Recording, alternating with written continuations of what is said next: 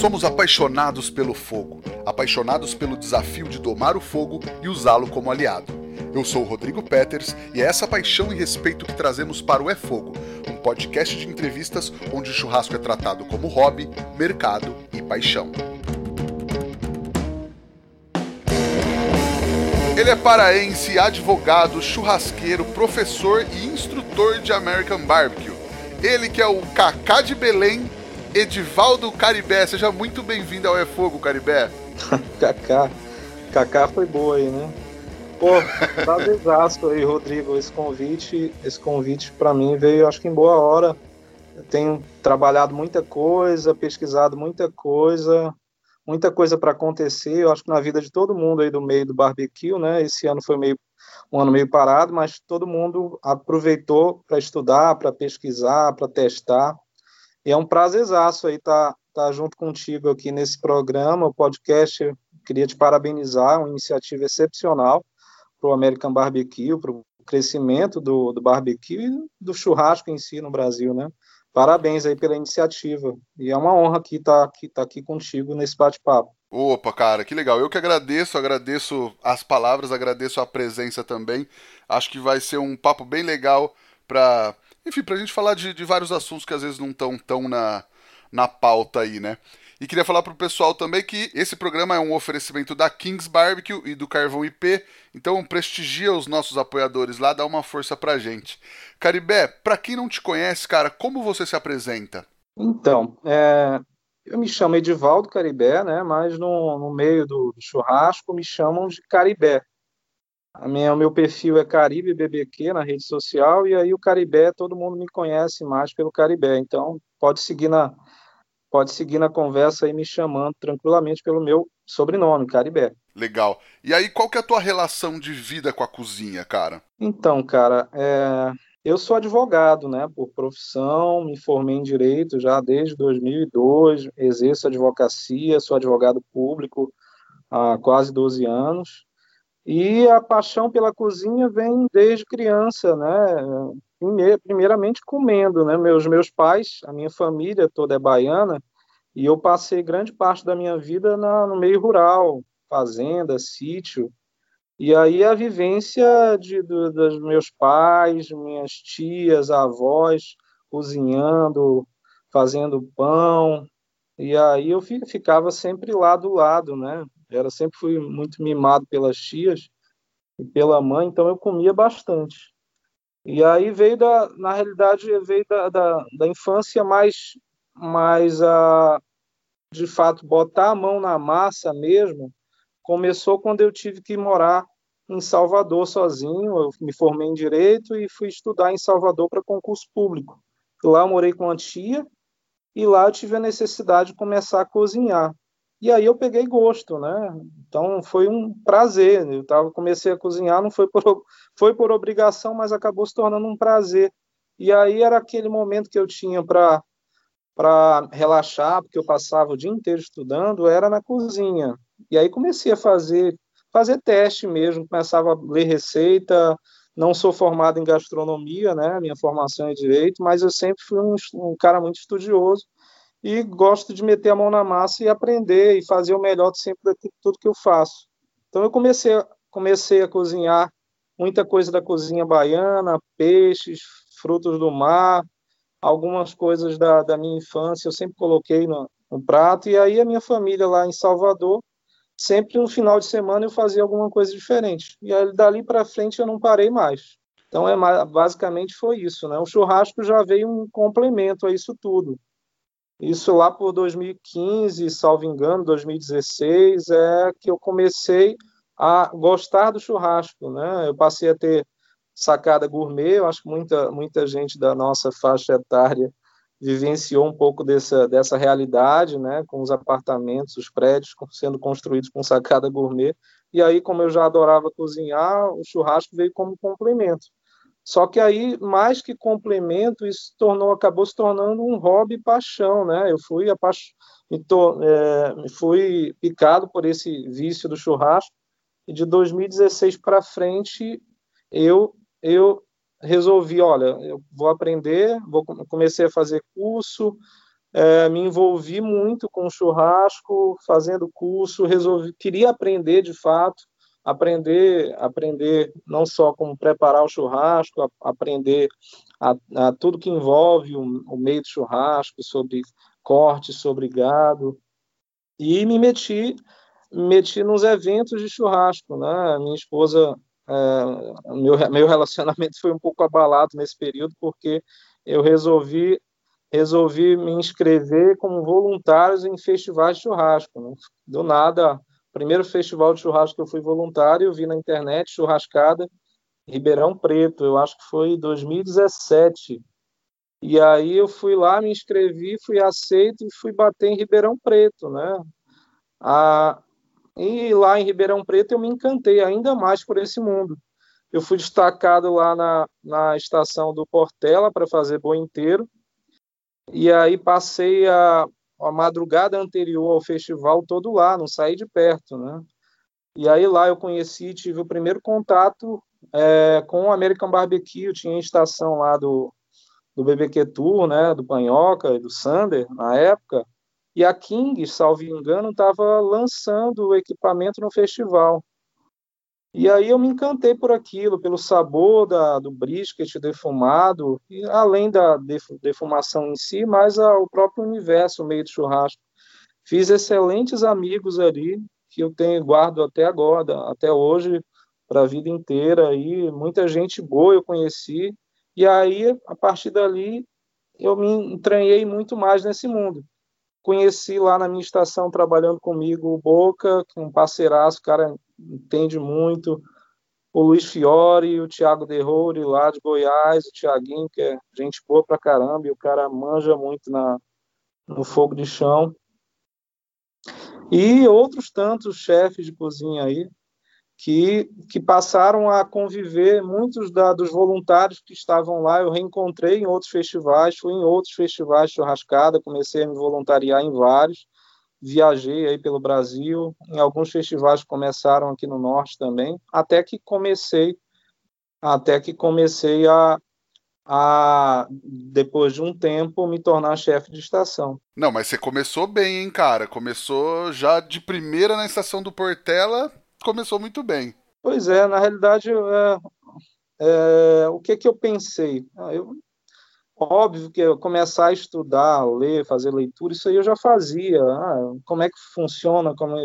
A parte teórica é muito importante, mas a prática é o dobro de importância. E como é que eu teria prática? Eu vou me vou começar a participar de festivais, vou me voluntariar e aprender com, com quem está à frente disso aí, que já está há muito tempo trabalhando com isso, e, cara, foi sensacional, é uma experiência que eu levo para a vida toda, aí, os festivais em que eu fui voluntário e passava a madrugada ajudando, principalmente churrascada.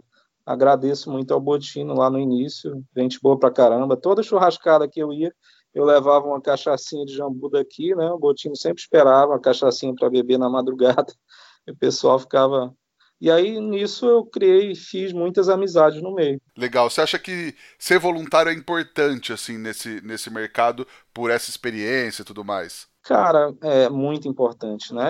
Eu digo que no meio do churrasco é, é o, é o principal estágio para alguém que queira, de fato, se envolver e trabalhar trabalhar com churrasco, viver do churrasco, ou, ter, ou aprender sobre churrasco, porque lá você tem noção não só de, de como fazer o churrasco, você acaba tendo com, contato com todas os, as técnicas de coação, porque nesses festivais você tem as steaks assados, tem os uh, fogo de chão, boi inteiro, costela, e hoje em dia é muito mais frequente o American Barbecue. Então, tudo, de tudo você vê lá e de tudo você aprende, olhando, praticando, cara, isso é para quem trabalha com churrasco, quer aprender na prática, é a melhor escola. Legal. E aí você começou depois a ter o seu trabalho reconhecido, como você falou, acho que primeiro na sua região, né? Exato. É aqui logo depois é, é, criamos aqui uma confraria, né, que é o Jambu BBQ. Isso em 2017 ainda, eu e mais dois amigos criamos essa confraria com a ideia de reunir quem estava envolvido com churrasco aqui no, no, no estado do Pará. e para não só trocar experiência, fazer network e começar a desenvolver desenvolver o mercado aqui, né? Em Belém, em Belém, no estado do Pará também, o churrasco é muito forte. Mas o churrasco que, que hoje a gente conhece, de boutique de carne, o churrasco mais gourmetizado, isso foi de 2016, 2017 para cá, que deu boom aqui no estado do Pará também. E aí criamos a Confraria em 2017, e a partir daí eu comecei a me envolver muito mais, né? Por meio da, da confraria, trouxemos aqui, é, começamos a praticar o American Barbecue aqui, é, isso em 2016 para 2017, pessoal que é, ninguém conhecia o American Barbecue, é, salvo um ou dois que já faziam em tambor, então a gente começou a produzir equipamentos aqui de forma artesanal, e aí resolvemos trazer o Daniel Lee, acho que foi em 2018, o Lee veio fazer o primeiro curso de American Barbecue aqui no Norte. E aí, e aí muita procura, muita gente gostou, porque muita gente não conhecia, e coincidiu também de ter um primeiro festival de churrasco aqui, é, com, uh, com a presença do Daniel Lee. Não tinha pit smoke quando ele veio aqui, acho que foi 2017, ele fez um cinder block, um brisket, um brisket de Nelore, né? mesmo sendo Nelore, o Lee entregou uma proteína sensacional e todo mundo ficou maluco, né? E aí, a partir disso, acabou movimentando o mercado. E aí, o que, que a gente fez? Ah, bora movimentar o mercado do barbecue, todo mundo era apaixonado por churrasco, mas também passou a ser apaixonado pelo American Barbecue. E aí começamos a movimentar, realizando cursos, realizando pequenos eventos, e aí já começamos a ter contato com a Kings, compramos nossos primeiros equipamentos, e aí a coisa começou a, a, crescer, começamos a organizar eventos, e eu também, e aí a partir daí eu também a, participei de alguns outro, outros cursos, né? A Kings trouxe a primeira, a primeira vez a KCBS aqui para a Kings não, a Pitmaster Brasil trouxe aqui pela primeira vez o pessoal da KCBS, fomos aqui uma equipe toda do Pará lá para esse primeiro curso é, é, de formação de juízes, né, porque já tinha a ideia, Daniel, seguir no projeto lá de realização de competições. Fomos, acho que, seis pessoas daqui realizar esse curso. Esse curso estava lá a Júlia, todo o pessoal que, que, que ia competir é, é, pela Pitmaster Brasil na primeira competição. Teve, um, teve uma, uma competição lá organizada durante o curso também, né? A gente acabou se destacando lá tiramos a melhor costela, eu acho que foi a nossa posição foi o quarto lugar nessa competição, e aí o pessoal ficou muito empolgado com isso. E aí eu resolvi é, eu resolvi abraçar a causa, né? O pessoal pessoal é, não tinha muito tempo para estar cuidando disso, eu não, vou abraçar a causa e vou trazer essa competição aqui para o norte. E aí me tornei lá, me tornei parceiro da Pitmaster com o Lee, é, passei, trouxe, além de instrutor, que eu passei a virar instrutor de barbecue lá, me formando com, é, com a Pitmaster. Na época foram poucos instrutores, que veio aquela história da chancela da Pitmaster, eu fui o único aqui do Norte a passar e certificar com, com certificação com a chancela da Pitmaster Brasil, e além disso organizei a primeira competição, que foi a etapa regional norte aqui, inclusive a, a Kings no, nos apoiou aqui com os equipamentos, então, então foi uma experiência excepcional aqui para o crescimento e desenvolvimento do barbecue no norte. E aí passei a realizar cursos, né? Fui para Manaus, já fui para Porto Velho, e aí a ideia é exatamente essa: movimentar o mercado, a, região aqui, é, difundir a cultura do barbecue aqui na região. E aí de um tempo para cá trazendo uma pegada diferente, né? Eu acho que o papo vai se desenrolar aqui, você vai perceber que, é, que eu também sou muito apaixonado pela cozinha brasileira e também sou apaixonado pela cozinha da minha região. E eu, é importante a gente trabalhar essa parte de história, é, uma, é, de fazer esse resgate cultural histórico da nossa cozinha, porque o barbecue em si está atrelado a tudo isso, né? E se a ideia é que, de fato, o barbecue pegue no Brasil, que de fato vire uma, uma técnica de coação que passe a se tornar habitual uh, do nosso dia a dia, do dia a dia do brasileiro, é preciso que o barbecue esteja adaptado aos nossos, à nossa região, aos gostos, que a gente passe a utilizar produtos, ingredientes nossos. Essa adaptação é, assim como qualquer outra técnica de, de culinária, é, é necessária. Mas foi basicamente isso, Rodrigo. Então, é, eu me passei a me tornar instrutor hoje, sou instrutor de barbecue, levo levo aqui para o norte inteiro a essa essa ideia de difundir o American Barbecue com uma pegada regional, com a necessidade na realidade de da gente valorizar a, as no, a nossa diversidade, valorizar a nossa cultura, os nossos ingredientes, isso não só aqui na nossa região, né? em todas as regiões é importante que a gente comece a abordar o American Barbecue com esse prisma né, de valorização, de difusão, óbvio, como técnica culinária, mas adaptada à nossa realidade, ao gosto do brasileiro. Sim, com certeza. Deixa eu te perguntar um negócio, voltar um pouquinho só na história. Dessa primeira vez que o Daniel Lee é, teve por aí e deu curso, começou a ensinar a galera. A galera você falou que já estava fazendo.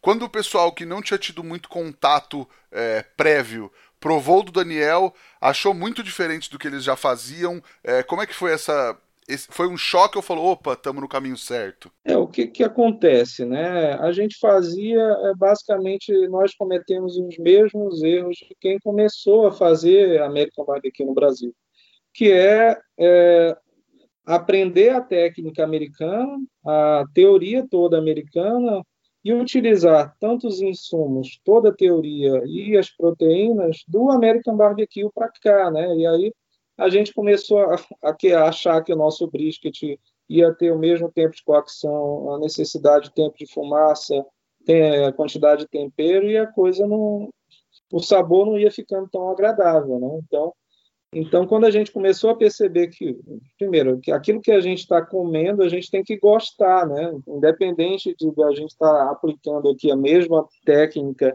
que a gente li, leu nos livros do, do, da, dos ícones, ícones lá dos pitmasters americanos e, e, dos livros que a gente tem é, disponível no mercado, a gente precisava adaptar, né? Porque a nossa a nossa proteína é diferente, o nosso paladar é diferente, os nossos hábitos, os nossos costumes são diferentes.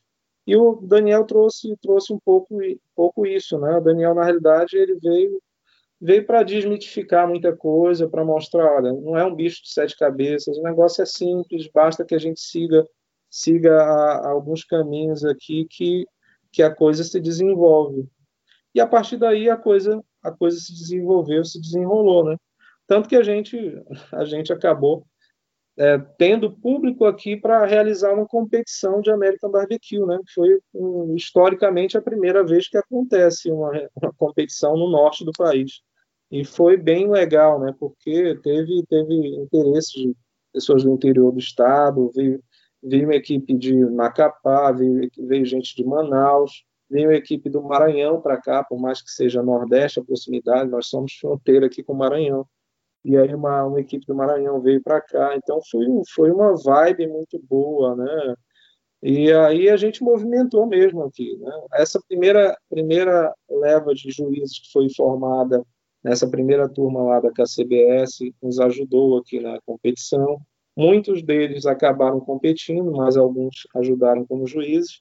E o Li veio para cá durante a competição também formou novos juízes. Nessa formação de juízes eu eu priorizei profissionais que trabalham com gastronomia, chefe de cozinha, então a gente teve um corpo de jurados aqui muito qualificado.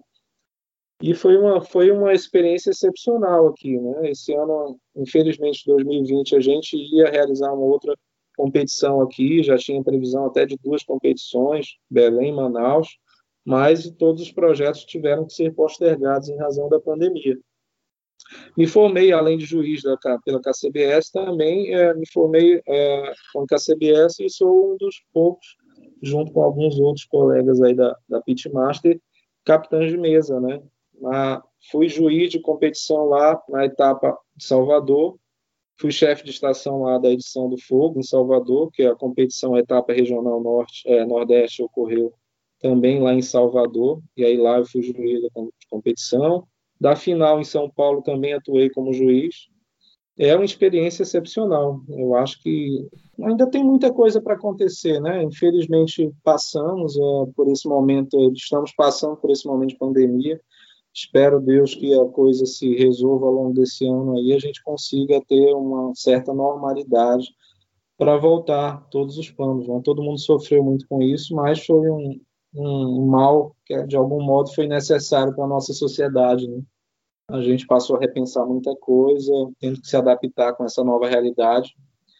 E, se Deus quiser, as coisas vão, vão se adequar aí ao longo desse ano, para que os planos e os planejamentos e os sonhos sejam, a gente consiga colocar em prática. Com certeza, cara. E aí, você falou é, de trazer outras proteínas para as competições e tal. O que, que você mistura de influências locais, de influências regionais é, com as técnicas da defumação? Então, Rodrigo, é, o que, que eu sempre prego nos meus cursos, nas consultorias que eu faço, né? Eu não falei isso, mas eu já tenho feito consultorias para alguns restaurantes locais, estou é, indo para Manaus também fazer. E o que, que eu sempre prego? Ó, beleza, vamos fazer defumação, barbecue, mas vamos utilizar os nossos ingredientes. E aí, quando se fala em Brasília Barbecue, o que, que a gente acaba, acaba eu acho que é um erro que a gente acaba cometendo. Né? O Brazilian Barbecue não é pegar a técnica do American Barbecue pura e simplesmente começar a pensar, pegar uma proteína, jogar lá na, no defumador, pegar é, é, um tempero do dry rub e colocar. Eu acho que é muito mais que isso. Né? O que a gente precisa, na realidade, que a defumação em si, a, a técnica do American Barbecue, é uma técnica de coacção a defumação em si, ela já está, já tá, por mais que se falem, ah, ninguém tinha o hábito de comer a carne defumada, entre aspas, né? O brasileiro, isso desde antes do descobrimento dos novos povos que aqui viviam, já consumiam carne defumada, é o nosso moquém, né? O nosso moquém, que é a mesma estrutura da barbacoa, é, que, é, que é uma das teorias que o barbecue advém, a palavra barbecue vem da barbacoa, que é uma estrutura de madeira que era utilizada pelos índios lá da América Central, lá do, do Caribe, é, chamado povo Tainos, é, é, é, o mesmo moquém, é a forma de defumar a proteína, e eles defumavam via de regra, aquilo que tinham na natureza e a disponibilidade deles. Aqui os nossos índios defumavam peixe, defumavam, defumavam frutas, legumes, é, carnes de caça, e, e, a, e a defumação em si, enquanto técnica, ela é basicamente é, ela, ela serve para quê? É para, primeiro, conservar os alimentos, é, trazer sabor para os alimentos, e trazer uma textura uma textura adequada ao paladar humano, uma textura que facilite a, a degustação, né? quebra do colágeno, que ela fique mais macia. E é basicamente isso que os índios faziam também, quando consumiam certas proteínas mais duras, a proteína ficava lá na, na no moquém sendo defumada por várias horas, é, para que no caso do peixe, obviamente que não. O peixe, muito da, eles faziam muito do, utilizavam o peixe também para para secar e desidratar, que para produzir a farinha de piracuí. Mas o próprio peixe defumado em si era utilizado rapidamente a defumação e tinham outras proteínas mais duras, né? Carne de caça são carnes muito duras, então ficavam lá o dia inteiro. E era exatamente não só para garantir conservação aquele alimento, mas garantir garantir é que aquela proteína é, é, fosse desmanchado colágeno e eles conseguissem ter um aproveitamento total do animal e consumir aquilo. Isso não só aqui no Brasil com os nossos índios, mas a, a origem lá do, da barbacoa também da mesma forma, né? E o desenvolvimento do barbecue ao longo tempo, né? Eu estou falando isso, Rodrigo, eu até aproveito a oportunidade para te falar que eu aproveitei o ano de 2020 aí para fazer uma pesquisa profunda, e é dessa pesquisa, e não só da pesquisa, mas da, da, dos experimentos que eu tenho feito ao longo de 2020, né? Você me perguntou quais proteínas, no início da, conversa, da, da pergunta foi essa, que proteínas eu acabo utilizando? É, aqui eu acabo utilizando muito daquilo que a gente tem de mais abundante. Eu defumo muito os nossos peixes, é, é, utiliza os nossos temperos é, no preparo, é, no preparo dos temperos líquidos e secos. Já fiz um, dry rub aqui com base, com base na maniva desidratada. A maniva é, é, é a folha da mandioca que é utilizada aqui para um dos pratos típicos, que é a maniçoba. Utilizo muito tucupi, o jambu, alfavaca, chicória.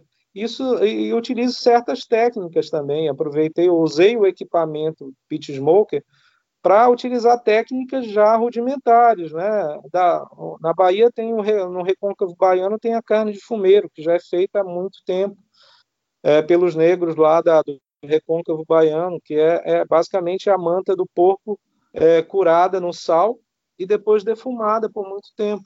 É, é defumação, cura e defumação.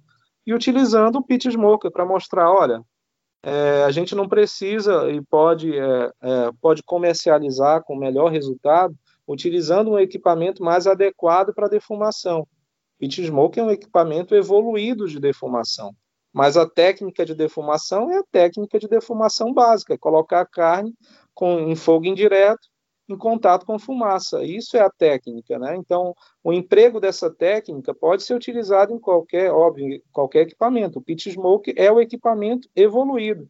É a técnica evoluída nos Estados Unidos para a defumação em si, mas a defumação não é, não foi criada nos Estados Unidos. É uma técnica que lá foi foi, é, é foi iniciada é, com os índios lá da América Central. E aqui os nossos índios também consumiam carne defumada. O que aconteceu, e é importante é, destacar isso, é que aqui no Brasil, diferente do que ocorreu nos Estados Unidos, ah, os portugueses acabaram empobrecendo a nossa a cultura indígena, né? Por quê? Porque é, certas coisas que eles entendiam que não era bom ao paladar deles foi jogado de escanteio, né? Então, o moquém é uma das coisas. Então, a, o moquém, o consumo de formigas, certos hábitos dos povos indígenas daqui foram colocados para escanteio. E aí, diferente do que aconteceu lá, né? Porque acaba que essa técnica de defumação indígena passou a ser utilizada pelos negros, dos escravos, lá principalmente no sul dos Estados Unidos, na época lá da é, é, posterior à colonização. E aí essa técnica si continuou a ser desenvolvida por necessidade e a, aqui no Brasil, por exemplo, a, a, gente passou a conservar certas regiões dos alimentos só, somente com a cura, né? Então temos hoje em qualquer parte do Brasil com diversos nomes a cura realizada, a, a carne de sol, a, é, a carne do sertão, todos com processo de cura, mas o uso da fumaça mesmo foi para foi meio que descartado, muito por conta dessa de, de, dessa atitude dos portugueses aqui que acabaram empobrecendo um pouco a, a, os nossos, a nossa cultura, os nossos hábitos alimentares. Mas eu acho que é um momento de resgate. Eu aproveitei para dizer aí que esse, esse estudo que eu fiz, esse aprofundamento todo, ele acabou rendendo um livro, Rodrigo. Ao longo de 2020, eu produzi, redigi um livro Uh, esse livro está bem bacana, que eu passo, uh, trabalho muito essa parte, essa parte histórica, trabalho essa necessidade de resgate, trabalho a necessidade da gente ter essa cultura do barbecue desenvolvida de forma é, é, distinta em cada região do país, considerando e observando e respeitando as regionalidades, né? A gente tem aqui seis biomas, então a gente tem uma riqueza absurda, né? Temos Amazônia, Caatinga, Cerrado, Mata Atlântica, Pampa, Pantanal, e todos esses biomas muito ricos, né? muito ricos de, é, de, de, espécies, muito ricos de, de, de, temperos, muito ricos de produtos, proteínas. E óbvio que uma American Barbecue, é, aqui no, a, a, técnica de defumação, o barbecue em si, ele tem tudo para crescer. O churrasco é, é uma preferência nacional. O American Barbecue é uma, é, é, uma técnica que já a gente, o brasileiro, de algum modo, já teve contato com a defumação na charcutaria. A técnica de defumar alimentos que foi desenvolvida nos Estados Unidos, aqui também os, as, nossos, as nossas etnias indígenas já consumiam. Infelizmente, por conta da agressão lá que sofreram no momento do descobrimento, entre aspas, né, muita coisa foi perdida, muita coisa foi abafada. E acabou que essas certas tradições e culturas indígenas acabaram, por conta disso, sendo, é, sendo colocados para baixo do pano e permaneceram apenas é, é, sendo utilizadas por populações menos favorecidas, classes menos favorecidas. E aí, se a gente levar o papo aqui, Rodrigo, com relação a isso, a gente vai longe, porque a, vem a questão da, da, a, da, da, culinária brasileira, da questão da, é, da divisão de classes ali entre burguesia, entre populações mais favore... pessoas mais favorecidas e menos favorecidas, certos hábitos alimentares foram taxados como hábitos, a comida de pobre e a carne defumada em si, assim como alguns certos preparos indígenas, ao longo da história do Brasil, foram relegadas a isso, né?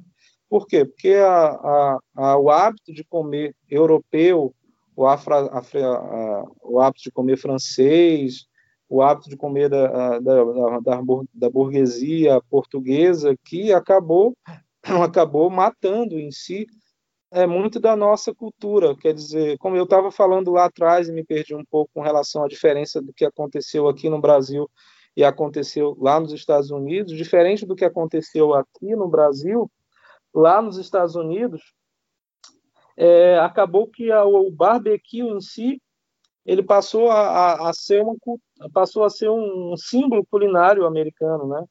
Ele acabou criando teve uma capacidade de criar uma unidade em toda a população americana, né? Isso, isso foi muito, é muito raro entre entre os países de história colonial, os países colonizados como o Brasil, né? Por quê? Porque via de regra acaba acaba que a influência do colonizador é muito mais forte, muito mais por conta da forma que ocorreu a colonização, né? Com força, com morte. É, então é basicamente isso, Rodrigo. É, eu, ao longo desse, espero que ao longo do primeiro semestre essa obra seja publicada. É, eu, eu senti uma oportunidade, uma necessidade no, da, do nosso mercado de ter, de ter é, uma obra publicada sobre barbecue, mas trazendo, eu não queria fazer uma obra sobre barbecue traduzida, né? A minha ideia não, não foi pegar um livro americano e traduzir ipsilíteres aqui para nosso para nossa língua e de, que eu não deixaria legado nenhum. Né? A ideia, diferente disso, óbvio que eu trabalho a parte técnica, porque o American Barbecue é importante conhecimento da base teórica e técnica, principalmente por conta da evolução do barbecue ao longo do tempo, com é, uma parte de química alimentar, tudo isso, né? Mas, além disso, eu trago a reflexão para tudo isso, para toda essa história, essa necessidade de resgate da nossa cultura, dos nossos hábitos alimentares, é, da necessidade de nos conhecermos enquanto povo, né? conhecermos as nossas regionalidades, conhecermos a nossa história, a nossa história cultural, alimentar, e é uma oportunidade única, né? Acaba que a gente, de algum modo, de um modo ou de outro, acaba às vezes valorizando muito o que é que é de culinária internacional e a gente acaba não voltando os olhos para riqueza de, é, gastronômica que temos aqui, né? É, Com certeza, a cara. A gente percebe, vocês aí, no, no, sul do país perceberam, São Paulo e Rio de Janeiro são os principais centros aí de, de, de, é, de recebimento de, é, de gastronomia internacional, né? É, tivemos a época dos, dos sushis, é, e São Paulo é, é, rico por isso, né? Tem uma diversidade absurda de culturas, todas convivendo ali, né? E aí a, a gente está tá num momento, momento legal, porque a gente percebe que o American Barbecue está tá crescendo, está ganhando, ganhando visibilidade. Quase todos os festivais nacionais a gente sempre tem lá um pitch sendo é, é um pitch em alguma estação. Aqui Aqui em Belém, imagine em São Paulo, o resto do país, mas aqui em Belém, Manaus, já temos casas produzindo carne defumada. Né? O momento de aceitação é interessante. O brasileiro está aceitando muito mais o que é, muito mais coisas que eles entendam como exóticas ou coisas que não sejam do paladar. Esse é um momento importante. Mas é um momento importante não para a gente é, é, colocar o American Barbecue aqui no país e simplesmente é, esperar que ele desça goela abaixo do brasileiro. Por quê? Porque a gente vai correr, vai perder uma oportunidade de exatamente resgatar as nossas origens, é, valorizar os nossos produtos, os nossos ingredientes. Eu falo aqui na Amazônia, que é o trabalho que eu faço aqui, mas tem muita gente fazendo também. Né? Tem o Manolo lá fazendo um trabalho no Centro-Oeste excepcional, tem o Caco Marinho em Salvador, é, tem o Léo lá em, é, em, Recife. Muita gente já está se voltando para isso. A, a reflexão que, que eu coloco é que a gente tira esse estigma de, de repente, de Brasília em barbecue apenas pincelando certas coisas, mudando a proteína ou coisa do gênero. Né? Eu, acho que, eu acho que é o momento da gente trabalhar uma cozinha de fusão. A técnica do barbecue é uma técnica que a gente tem que utilizar, a modernidade que ela trouxe é, em química alimentar, em equipamentos, é, isso, isso precisa ser valorizado, mas a gente tem que aproveitar os nossos ingredientes, aproveitar as nossas proteínas, é, porque isso, isso é, é, fundamental para que a gente consiga consolidar de fato o barbecue aqui, enquanto consumo de carne defumada. Eu acho que é importante esse resgate.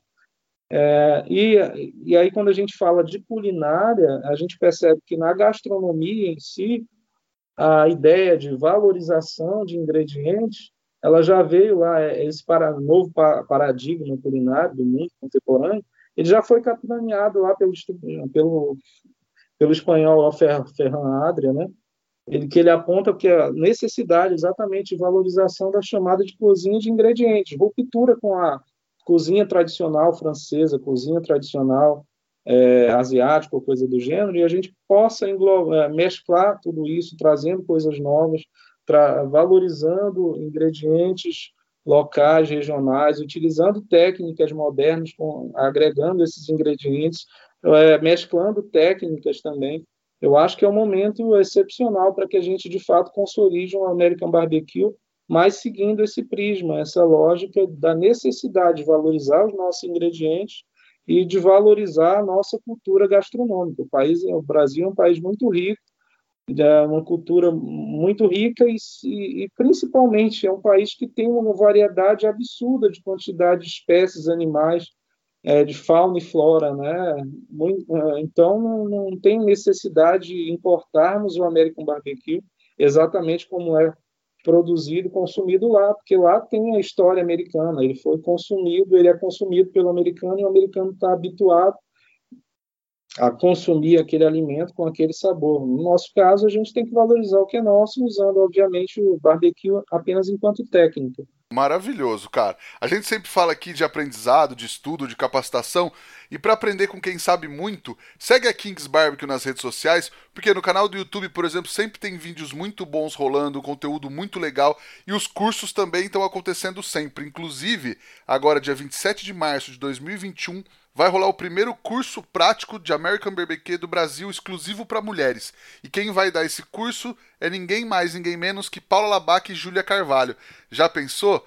Mas se você está ouvindo depois dessa data, ou se você não é mulher, fica ligado na agenda da Kings, que eles sempre lançam novas datas, não deixa de fazer, porque os cursos deles são completíssimos. Ô Caribé, e cara, como é que foi ver uma equipe que saiu aí do Pará é, ganhar o Nacional e ter o desempenho fantástico que eles tiveram no campeonato do Texas. Era, era esperado que uma equipe, é, digamos assim, fora do, do, do eixo. É, São Paulo, na verdade, é, tivesse um desempenho tão legal no Nacional e no, no Texas? Cara, foi, foi fantástico, né? Óbvio que não era esperado pelo, pelo eixo Rio-São Paulo. É, mas para a gente que está aqui vivenciando o dia a dia, para a gente que sabe é, como a coisa está se desenvolvendo, se desenrolando, com quem está envolvido com a coisa, não foi, não foi tão, não foi tão, foi tanta surpresa, né? A gente sabe por quê? Porque o, que que é, o que que tem as, as equipes começaram e, e pretensão de competir aqui no Brasil nas próximas competições tem que levar em consideração quem julga são juízes. E o que que os juízes julgam? Comida boa, né? Então, comida boa, não, comida boa pode ser produzida em qualquer canto do país, né? É aquilo que eu falei, ó. A variedade, a, a, a riqueza da nossa gastronomia brasileira é tanta que é, a, a, gastronomia da Amazônia, a gastronomia do Cerrado, a gastronomia da, da é, do Nordeste produz comidas de qualidade. É aquilo que eu falei, o American Barbecue é uma técnica. Basta aplicar a técnica para todo aquele, aquele é, corpo de informações, é, toda a carga cultural que cada equipe traz da sua região.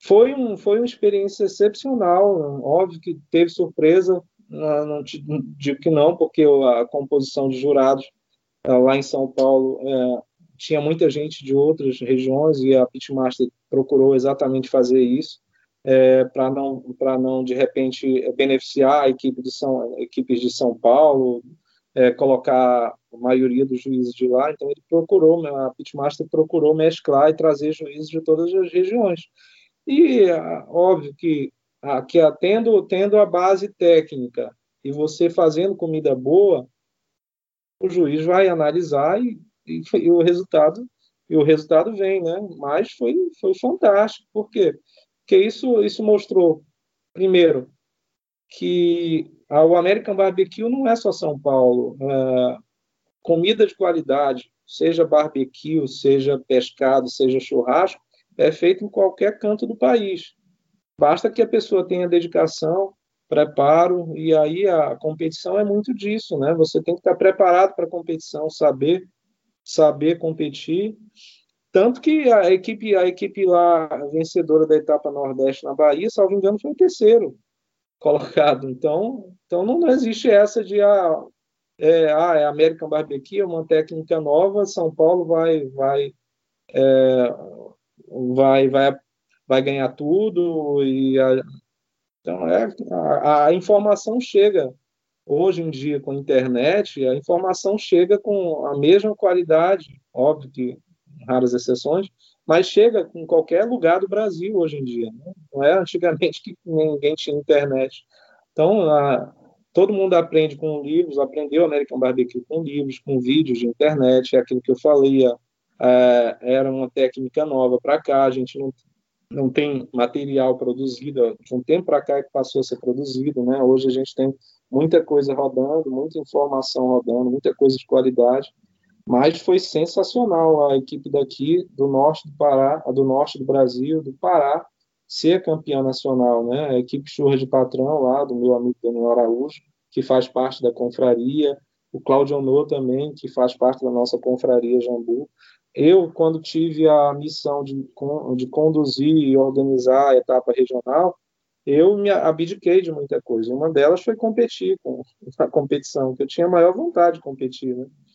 É, infelizmente também fiquei de fora, né? A equipe, a equipe nacional, a equipe Churras de Patrão ganhou vaga para disputar em Houston, disputar em Sydney, e inclusive que muita gente nem sabe, eles foram convidados pela KCBS, receberam convite para o DJEC, né? Nunca uma equipe brasileira competiu lá.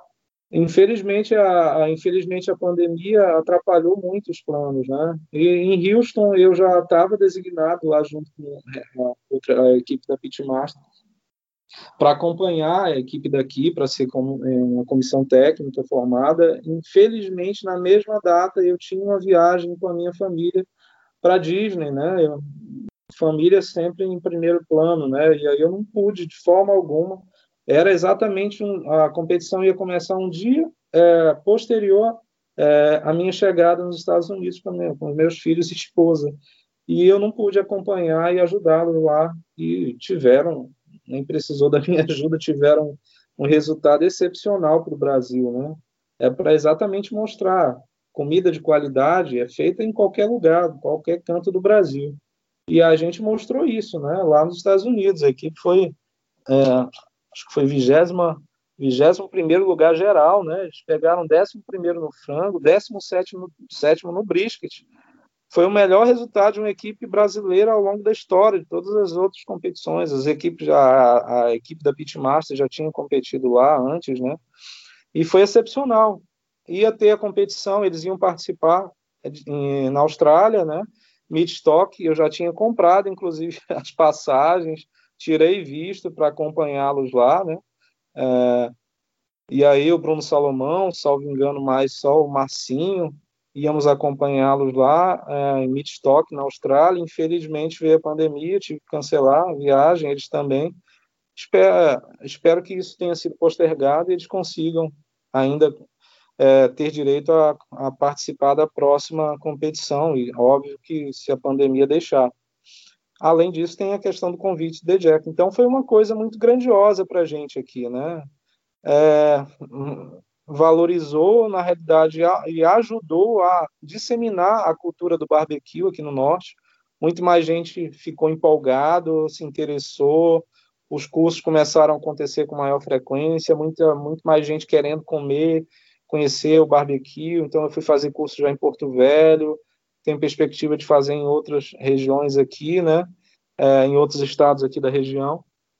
E a coisa, e a coisa por conta disso movimentou bastante, né? A gente tinha uma perspectiva muito de fazer um grande campeonato aqui amazônico, até trazer a trazer a equipe da KCBS para cá, porque a Amazônia em si tem um chamariz muito grande internacional, né? É, mas, mas foi, foi bem foi bem legal, uma emoção uma emoção sensacional. Ninguém imagina dentro de uma competição. É, é uma vibe totalmente diferente, né? É, é como se fosse uma competição esportiva mesmo, né? A gente se envolve com a coisa. Demais, cara. Vamos ver se o Zé Gotinha libera em breve voltar com, com as competições, com os eventos aí, né? É, se Deus quiser. Cara, e qual que é aquela dica que você gostaria de ter recebido lá atrás quando você começou, que teria feito a diferença para você? É, eu acho que em relação à, dica, eu já até dei uma aqui, né? Quem, quem de fato tem interesse em aprender, é importante, é importante ser voluntário.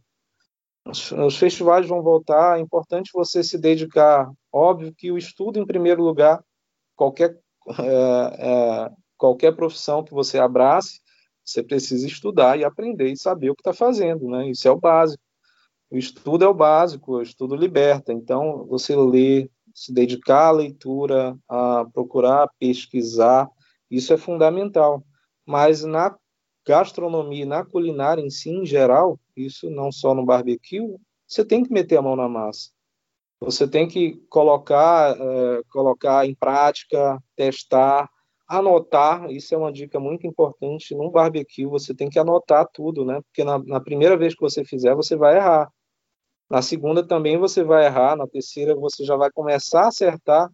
E a, a anotação de tudo isso, quanto tempo levou aquele preparo, é, qual a quantidade de rub eu deixei, qual a quantidade de tempo na fumaça, embrulhado.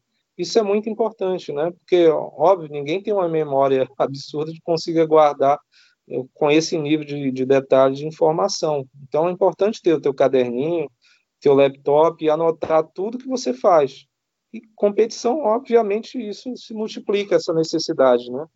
Mas anotar, anotar tudo que faz, fa testar, testar e testar, não ter receio de errar, isso aí eu falo em é, não é, eu falo em eventos ou coisa do gênero, você tem que confiar no próprio taco, é, principalmente quando você se dedicou a estudar, se dedicou a testar e percebeu que você estava fazendo a coisa certa. Então eu acho que uma dica, uma dica que eu, que eu, que eu dou para as pessoas que queiram se envolver nisso tudo, óbvio, primeiro estudar, mas a, a prática é, o principal, é, a, é a principal escola. Os festivais, seja voluntário, é, se você não tiver oportunidade e queira de fato trabalhar comercialmente com isso, seja estagiário em alguma casa de steakhouse, casa de carne, trabalhe com isso, aprenda, quem sabe, e pratique, pratique muito. Eu aproveitei aqui ao longo essa essa, no, essa nossa necessidade de ficar recluso em casa por conta da pandemia para testar.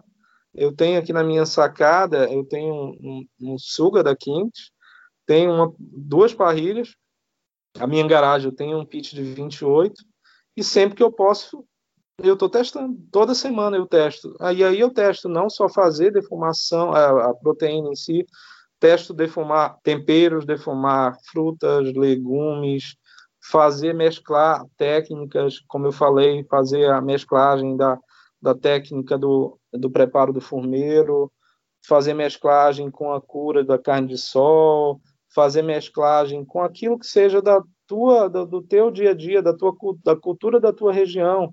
Eu já, defum, já fiz farinha de piracuí aqui defumando, é, defumando peixe.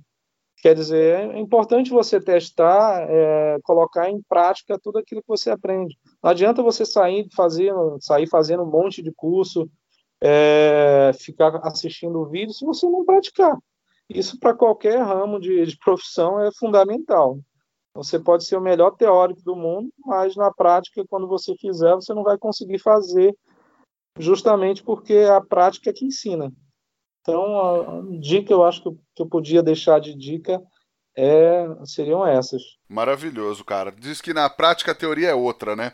Exato, né? Exato. Qual é o advogado, por exemplo, que vai se forma em direito, se não tiver prática da, de advocacia, cara não vai nem conseguir eh, viver, sobreviver. Exatamente. Porque é, é um mundo completamente diferente. Vamos para o Lenha na Fogueira, que é onde a gente fala de polêmica, teoricamente? Vamos lá.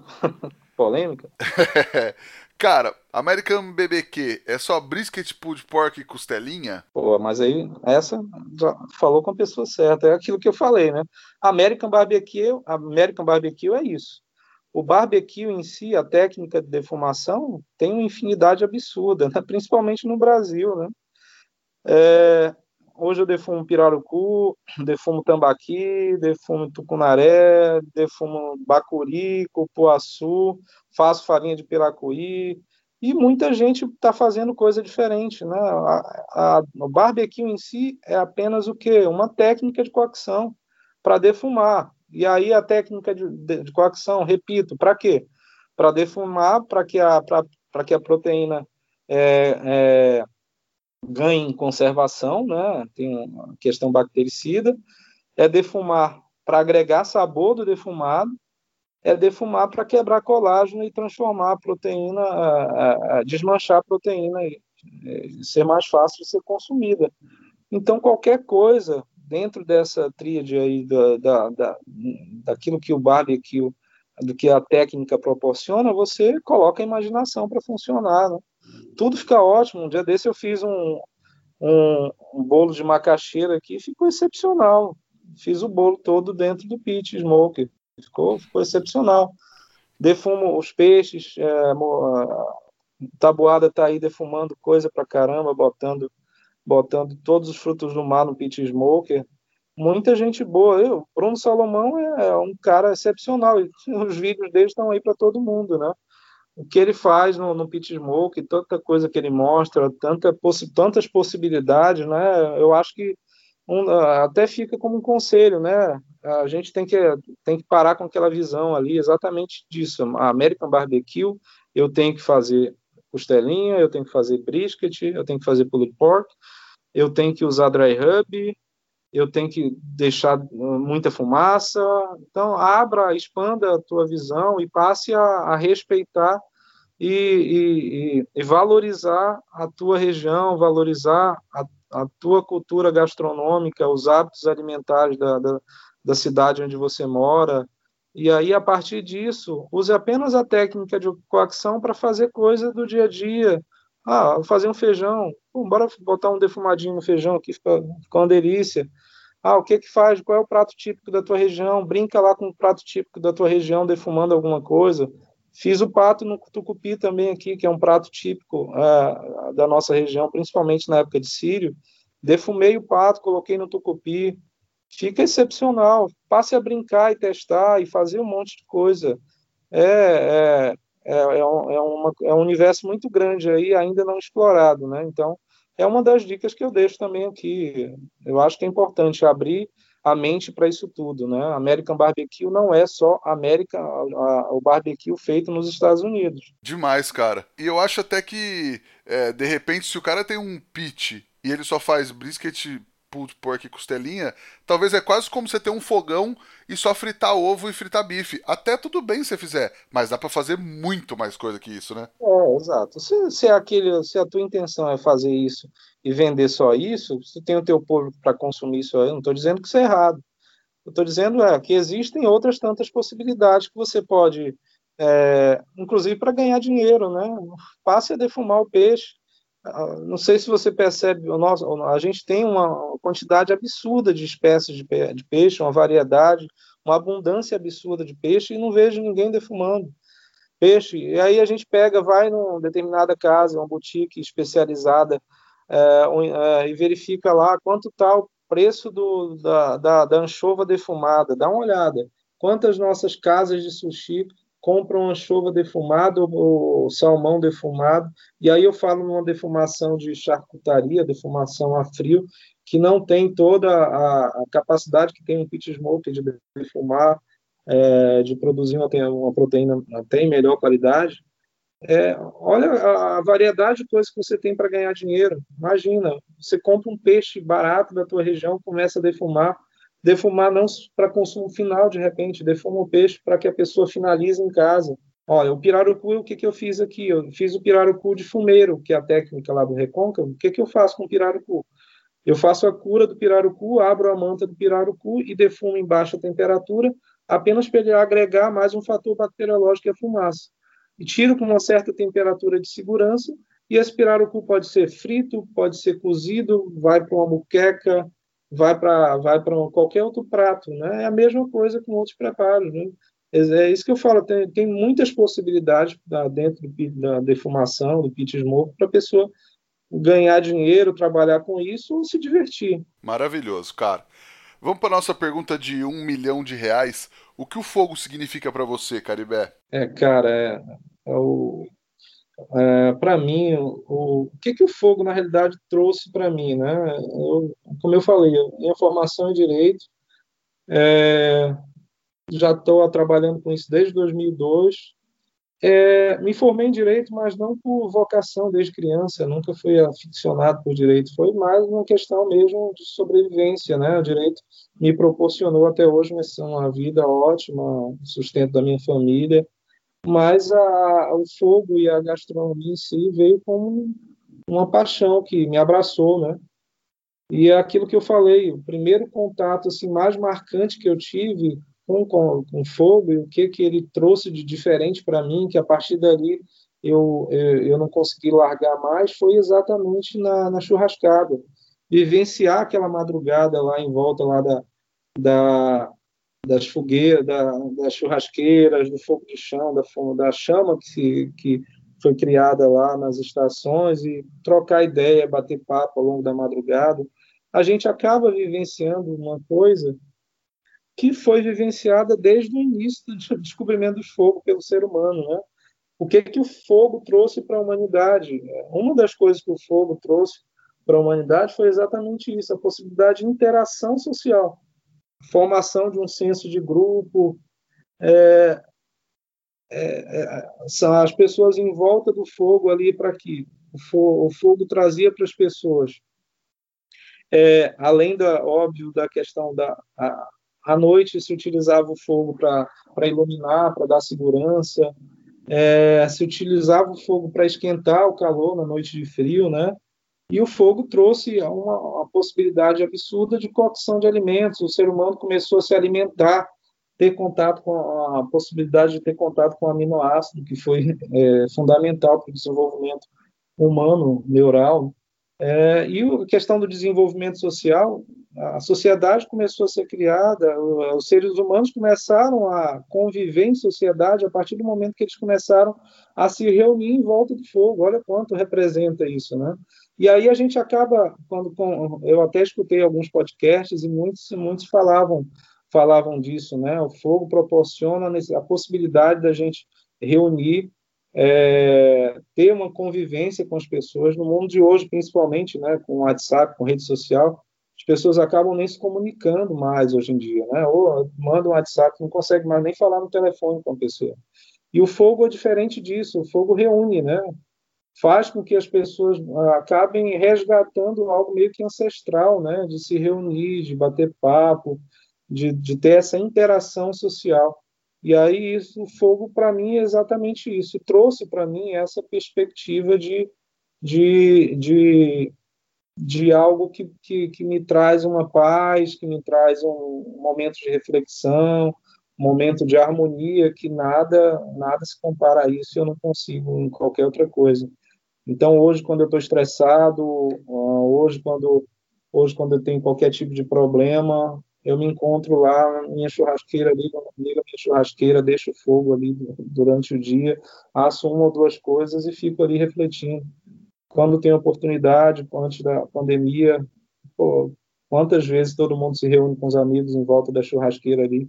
E, o, e, e o objetivo principal não é nem comer a carne ali, muitas das vezes a gente vai ali exatamente para fazer algo que a gente tem perdido, a sociedade tem perdido que é essa interação social, essa troca de, de, de olhares, conversa, essa coisa de fato de reunião, né? A gente tem perdido isso por conta da evolução da, da tecnologia, né? E aí o fogo proporciona para mim e para muitos, eu acho que é exatamente isso, essa possibilidade de, de me reencontrar e uma coisa meio que ancestral, a gente acaba de algum modo sendo sendo sendo conduzido para isso. Demais, cara. É, você tem uma receita, um truque, uma dica para passar para a galera que está nos ouvindo agora? Cara, o que, que eu podia passar de receita? Eu acho que é legal, até para tra trabalhando tudo isso que eu falei, né? É, eu fiz um burn de pirarucu. Burn é, burn normalmente é feito de, de, de bacon, da, da, carne suína ou do brisket, né?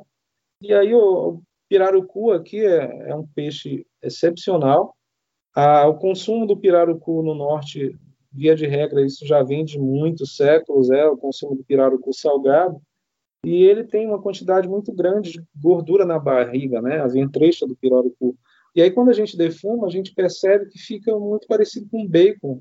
É, um, é uma coisa excepcional. E aí, o que, que eu fiz? Ah, eu vou dar, fazer uma cura desse pirarucu, então, eu já posso passar a receita aqui, mas aí depois eu te passo com maior detalhamento em relação à quantidade de coisas, para de repente você postar aí para o pessoal. Mas eu faço inicialmente, eu pego a ventrecha, a barriga do pirarucu, faço uma cura seca nessa ventrecha, eu uso ali de, eu uso o açúcar é, mascavo 25% sobre o peso dessa da proteína, metade dessa quantidade eu uso em sal e aí eu entro com algumas especiarias. E aí eu pego o que é nosso aqui, uma pimentinha verde, uma chicória, é, pimenta branca, um, uma pimenta cumari, faço essa, essa mistura, deixo a, a barriga do pirarucu curando ali por uma, duas ou quatro horas. A cura vai ajudar, inclusive, não só na cor, né, mas ajuda bastante na, na consistência do peixe. Então, você vai perceber que depois que você fizer a cura e lavar, tira todo o excesso da cura lava, quando você cortar em cubos, vai cortar tranquilamente, a carne fica muito consistente. Você corta em cubos.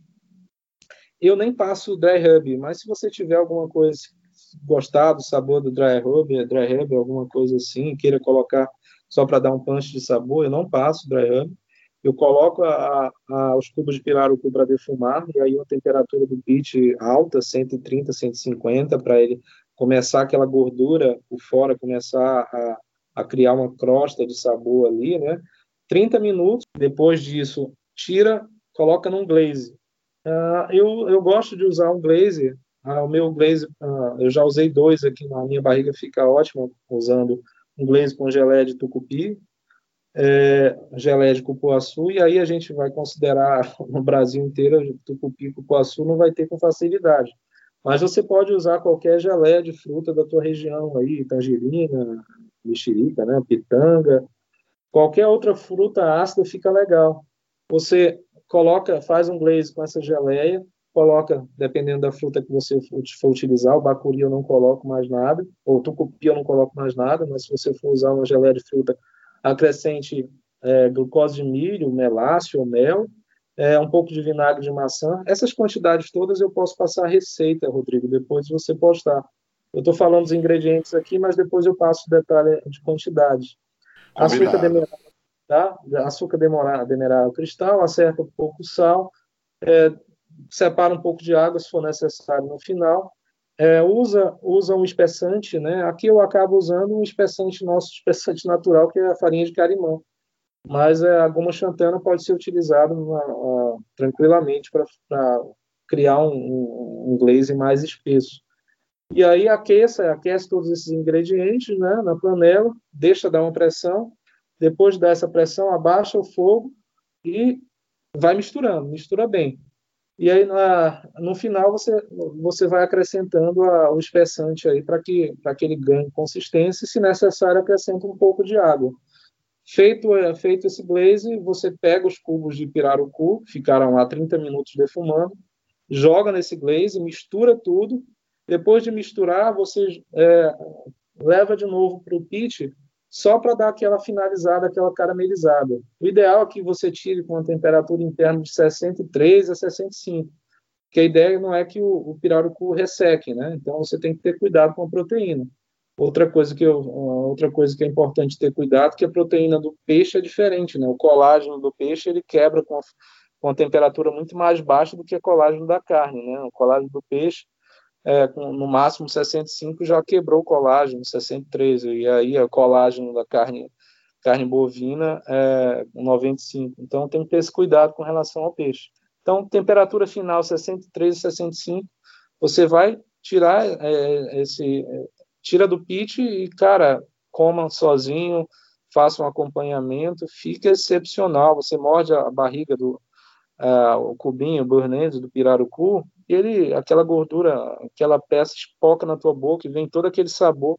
É uma das coisas mais gostosas que eu, que eu fiz e que eu tenho comido. Sempre vira e mexe, onde eu estou fazendo churrasco aqui ou defumação, todo mundo me pede. Nos cursos, então, é, eu vou esse, esse, essas receitas, como eu te falei, eu te passo todo esse detalhamento para você postar e colocar. Mas eu acho que a, a receita seria essa. Demais, cara. Pô, depois, galera, entra lá no, no Instagram, efogopod, para pegar o, todas as quantidades. Eu até postei recentemente no meu Instagram. Quem quiser depois acompanhar lá, tá inclusive com um videozinho com passo a passo. Opa, melhor ainda. Cara, e tem alguma coisa para indicar pra galera ler, assistir ou visitar? Ah, legal, Rodrigo. É, eu, eu escutei alguns do teu, dos teus podcasts, principalmente da turma da defumação, né? E já percebi que eles indicaram muita coisa bacana, né? Muita indicação de canal de YouTube, livros. Eu acho que é, é bom diversificar um pouco essa indicação. Óbvio que, que o canal do, do Cansei, do Bruno Salomão, é, é, sem dúvida nenhuma, hoje o que a gente tem no mercado nacional de melhor fonte de informação a, com facilidade de, de, de, de, acesso, né? E aí um pouco daquilo que eu prego no American Barbecue, no barbecue em si, eu posso indicar até para que a pessoa, eu, eu acho que é importante antes da gente começar a, é, a, a defumar, a fazer qualquer coisa na cozinha, que a gente busque um pouco um pouco dessa dessa, desse contexto histórico de como a coisa começou, como os pratos foram desenvolvidos, né? Porque tudo tem uma história, né? A técnica tem uma história, aquele prato que você consome há muito tempo, ele tem uma história, começou lá atrás, porque eu acho que é importante ter essa, ter essa base de história da alimentação do Brasil. Óbvio que tem os clássicos, aqui eu posso indicar o do Câmara Cascudo, mas eu acho que poder, você poderia iniciar um, iniciar uma leitura com o livro do, do, do, Carlos Alberto Doria, que é a formação da culinária brasileira, que ele faz uma reflexão aí crítica sobre isso, né? E aí depois que você lê o Carlos Alberto Doria, você vai ter um, um você vai ter um você vai ter a possibilidade de fazer uma leitura mais crítica daqueles livros clássicos da, da, de, da história da alimentação no Brasil, né? Câmara Cascudo, Freire, muito do, daquilo que eles, que eles colocaram, e foi excepcional para a literatura né, brasileira, é, de, gastro, de gastronomia, de culinária brasileira, mas muito do que eles trazem é um pouco da versão do, do, dos, dos exploradores, dos viajantes, né? E o Carlos Alberto Doria faz, tem uma análise mais crítica em relação a, a como se formou a culinária brasileira. Tem também, eu indico um, outro livro aí de história, e aí é, é um livro do italiano Massimo Monta, Montanari, que é um historiador também, que é o Comida como Cultura, é, da editora Senac. Se você quiser quiser é, passear um pouco na, na gastronomia, e aí eu gosto, eu sou apaixonado não só pela gastronomia paraense, mas a gastronomia a culinária, a cozinha baiana, né? E aí eu sou um aficionado pela cozinha baiana. E para você entender um pouco da história da cozinha baiana, da baiana, eu indico três livros do Guilherme Radel, que é a Cozinha Praiana, a cozinha sertaneja e a cozinha africana da Bahia, né? O Brasil começou por lá. E aí você fazendo essa leitura desses livros, você vai ter uma contextualização histórica muito boa, não só da Bahia em si, mas como o Brasil se desenvolveu, como a, a, a comida brasileira, comida de origem, é, como foi desenvolvida, né? E aí trazendo um pouco aqui para a Amazônia, tem a tem a Cozinha de Origem do Tiago Castanho, que é um livro também para você pegar bastante coisa, bastante informação, receita, e o próprio Tiago Castanho, ele tem um programa é, no canal Futura que é Sabores da Amazônia. Eu acho que é um, é um programa excepcional para você acompanhar e conhecer um pouco desse universo da culinária amazônica dos nossos produtos, né? Ele trabalha nesse nesse programa, ele vai lá na origem, onde estão tá os principais ingredientes, vai lá nos rios, mata, mercado da região norte, ele faz, ele percorre tudo isso e mostra lá desde a, de onde saiu a, a,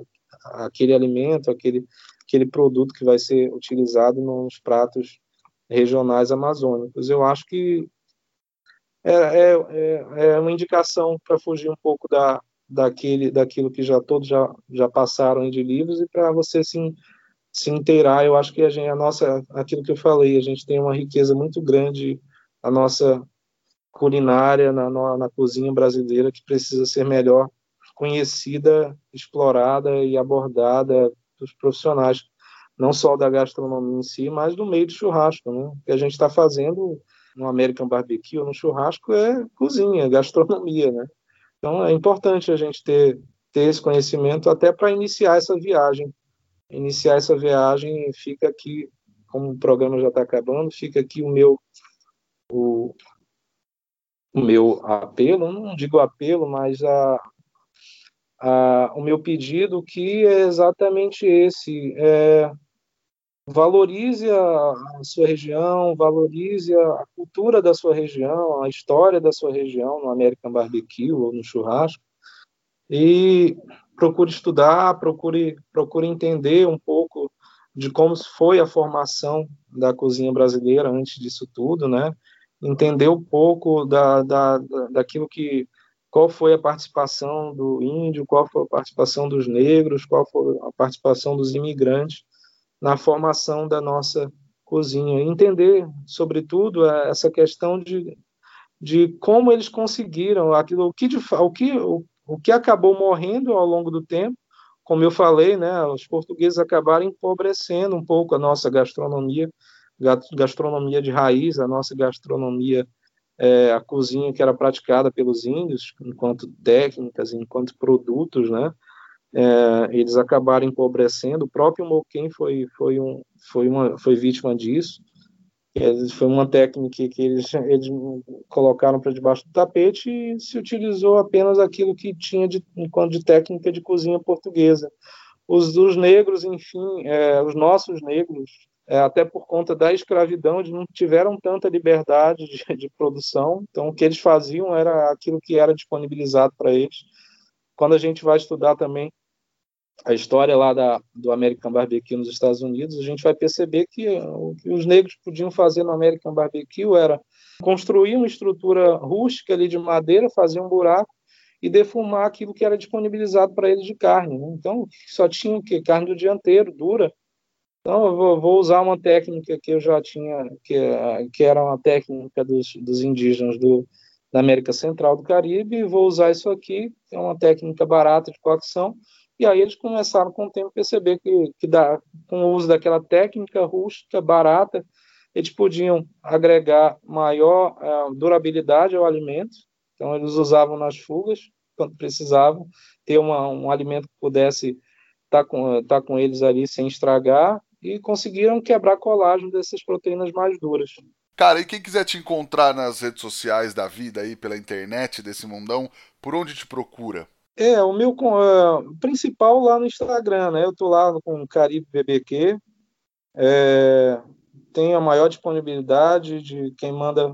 Muita, muita gente sabe disso, né? Quem eu tive contato, eu recebo diariamente mensagem, WhatsApp, cara, pô, pô Caribe, o que, eu preciso fazer aqui? O negócio não está funcionando. Eu dou, falo, ó, faz isso aqui. Faz... todo mundo me pede dica, né? E eu tenho uma disponibilidade absurda, porque eu gosto de fazer isso. E então, é, Caribe BBQ, Instagram, eu tô lá, lá tem meu, lá tem meu contato, quem quiser mandar mensagem no direct, eu, ah, no tempo que eu tenho disponível, eu tento produzir conteúdo, tento produzir, tenho produzido informação, e espero que os projetos que tem aí para o futuro consigam se desenrolar para todo mundo aí com o fim da, da pandemia, espero que se, esteja mais próximo, obviamente não com o fim, porque eu acho que o fim da pandemia não vai vem agora, mas que dentro de um contexto de possibilidade da gente começar a ter novamente um convívio social, né? É isso que a gente espera. Com certeza. Nós também estamos no Instagram, no arroba efogopod, e o meu Instagram é o arroba rodrigopeters, underline.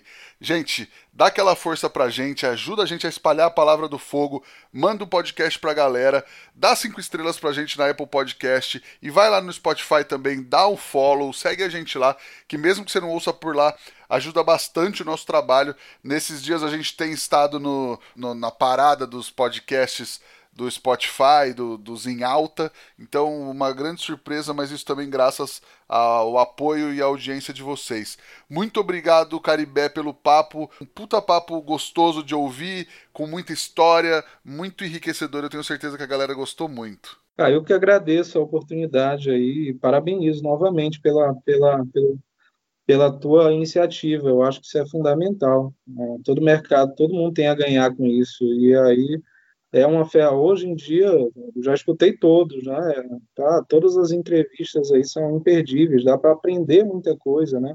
É um bate-papo, mas é um bate-papo com muita informação. É só a pessoa saber pegar, pincelar tudo que tem aí, tem muita informação, muita informação rica de todo mundo que falou e passou pelo teu programa. Espero que eu tenha pelo, pelo menos deixado aí uma, uma gotinha nesse, nesse imenso mar de informação do É Fogo e desejo o maior sucesso. Eu acho que tem tudo para você você tem tudo para crescer é, enquanto enquanto ferramenta aí de, de fomento e disponibilização de informação. Eu acho que quem tá quem não, quem não ouviu ainda está perdendo tá perdendo uma oportunidade absurda de aprendizado. E aí fica o meu, meu, meu agradecimento e meus parabéns aí pelo trabalho que você tem desenvolvido. Opa, eu que agradeço, cara. Tenho certeza que todo mundo gostou muito, vai, vai aproveitar e vai aprender muita coisa desse nosso papo. Brigadão mais uma vez, brigadão a Kings Barbecue e o Carvão IP pela, pelo apoio de sempre e brigadão a você que está nos ouvindo até agora em casa. A próxima semana a gente se vê de novo. Tchau!